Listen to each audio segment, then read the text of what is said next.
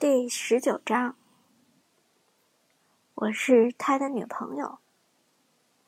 看到出租车上走下来的长腿美女，六十五中这些人的眼睛瞬间就直了，就连搂着陈菲儿的李岩都流着口水看着门口，眼珠子恨不得都瞪出来。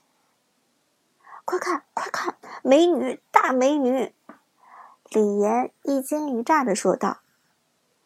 陈飞儿看到自己的哥哥魂儿都被勾走了，挺不开心的，哼了一声道：“什么美女，就是个挺普通的女人罢了。”李岩却没有理会陈菲儿的话，眼睛一直停留在门口的美女身上。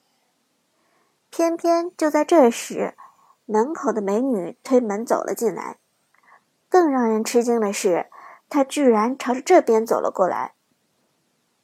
李岩深吸了一口气，美女居然来这儿了，难道老子今天要交桃花运？但美女却并没有朝着李岩走去，反而走到了苏哲的面前。听说有人要打父子局，谁这么不开眼，居然敢跟你打父子局？美女一过来。就亲热的和苏哲说话，这一幕顿时让所有人震惊。在场的人里，只有马海龙知道这位美女的身份，她就是路人局遇到的武则天，武姿。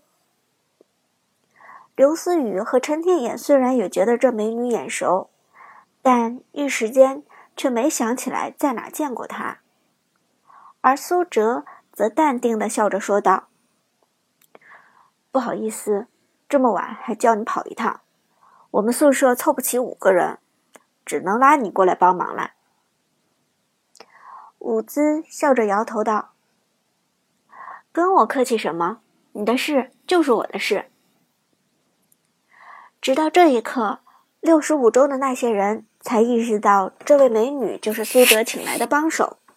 李岩难以置信的看了看苏哲，又看了看伍兹。简直不相信这两个人是朋友。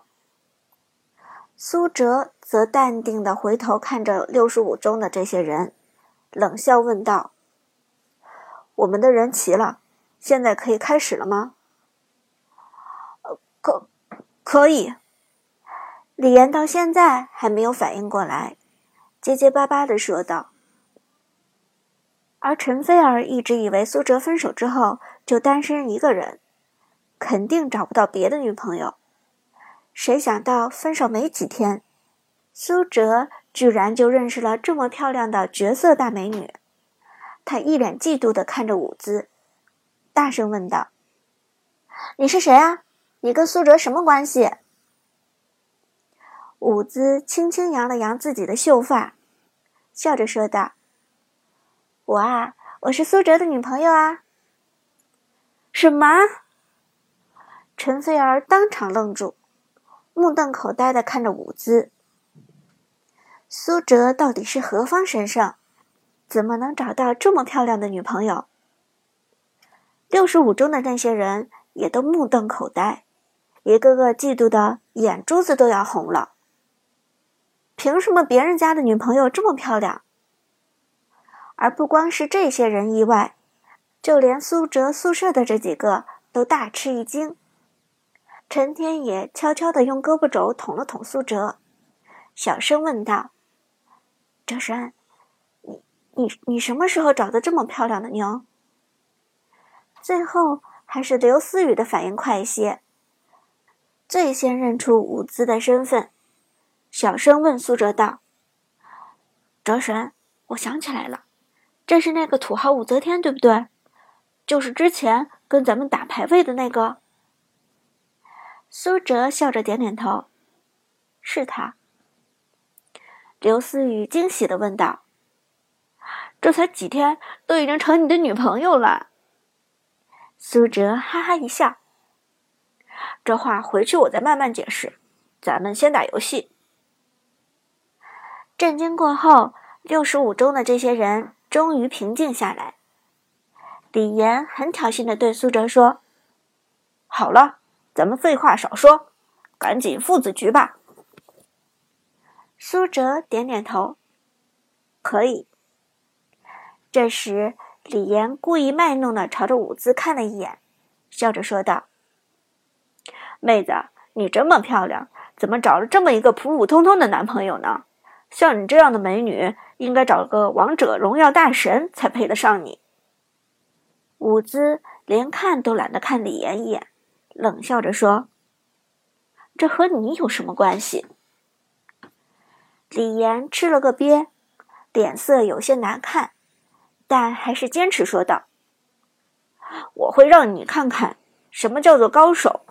等一会儿你男朋友哭着求饶的时候，你可别说我没提醒你。”说完，李岩直接创建了房间。房间建好了，进来吧。苏哲带着大家在旁边的一排卡座坐好，随后一起进入了房间。这时，马海龙低声问道：“苏哲，咱们这次打什么套路？”伍兹说：“要不然还打上次的哪吒、刘邦、武则天，走全平流体系。”苏哲淡淡一笑。摇头道：“不用，咱们既然五个人，就用一个五个人的套路。”陈天野好奇问道：“哦，五个人还有套路？什么套路？”苏哲冷笑着说道：“这些人既然是来找事儿的，那咱们就用最脏的套路对付他们。不是想找虐吗？那我这次就虐得他们再也不想玩这个游戏。”听了苏哲这话，大家都莫名的激动起来。虽然到现在为止，大家还不知道苏哲的最脏的套路是指什么，但是既然苏哲要说虐的他们再也不想玩这个游戏，他就肯定有最好的办法。进入房间之后，开始扮人。对面上来就把苏哲经常用过的英雄全都禁了。太乙真人。百里守约，还有新英雄梦琪，对面禁用的英雄很有针对性。轮到苏哲这边，苏哲随手禁用了几个无关痛痒的英雄，反正这一局毫无悬念，何必去多余禁用英雄呢？双方开始选人，苏哲这边伍兹第一个选择，我选谁？还是武则天吗？伍兹小心翼翼的问道：“苏哲摇了摇头，问道：‘有周瑜吗？’周瑜有呀，我用过几次，但是不太熟练。选周瑜。召唤师技能带治疗。”苏哲说道。“选周瑜还带治疗？”伍兹有些茫然，但还是乖乖按照苏哲的指挥做了。第二个是刘思雨，哲神，我选谁？选刘禅，召唤师技能带干扰。苏哲斩钉截铁的说道。第三个是陈天野，哲神，到我了。选苏烈，召唤师技能带干扰。好累。第四个是马海龙，哲神，我用谁？姜子牙，召唤师技能待治疗，还带治疗啊？马海龙一头雾水的问道。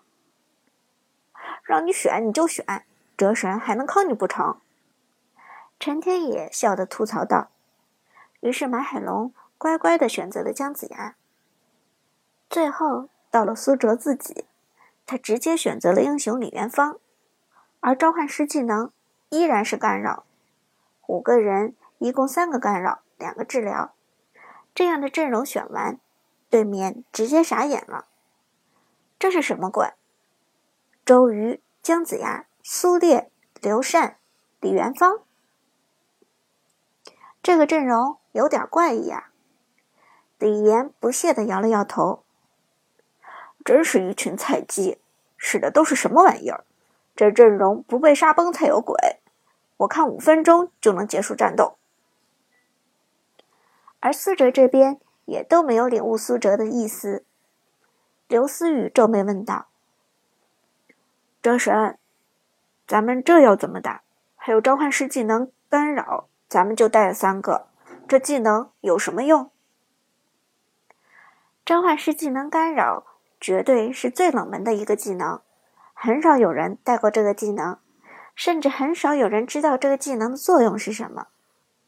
苏哲笑着解释道：“召唤师技能干扰可以沉默机关，也就是说可以晕塔，让防御塔无法攻击。”哦，那有什么作用呢？刘思雨继续追问。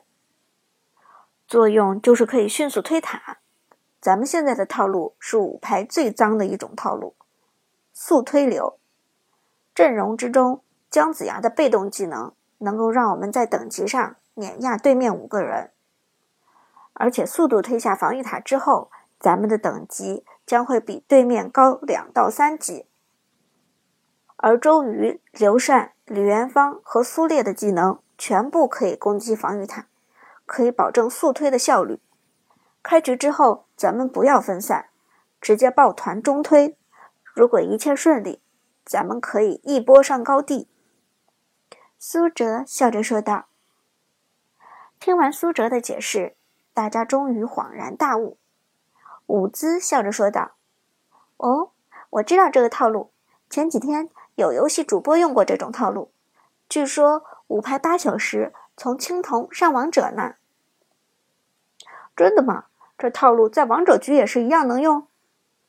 马海龙震惊的问道。苏哲点头说道：“没错。”只要套路摸透了，就算是王者局也一样管用。听苏哲这么说，大家已经跃跃欲试了，而李岩那边还没有猜透苏哲到底要玩什么套路，只当是苏哲带着一群菜鸟胡玩一通。很快，战斗开始，双方开始出兵。李岩拿了个猴子，一上来就带着己方的东皇太一。和中路法师高渐离过来反野，而苏哲压根不管他们反不反野，直接打出消息，全体进攻中路。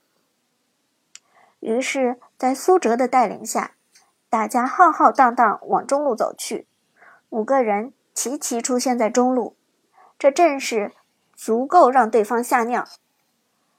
一会儿把兵线推到塔下，刘禅先过去放技能晕住防御塔。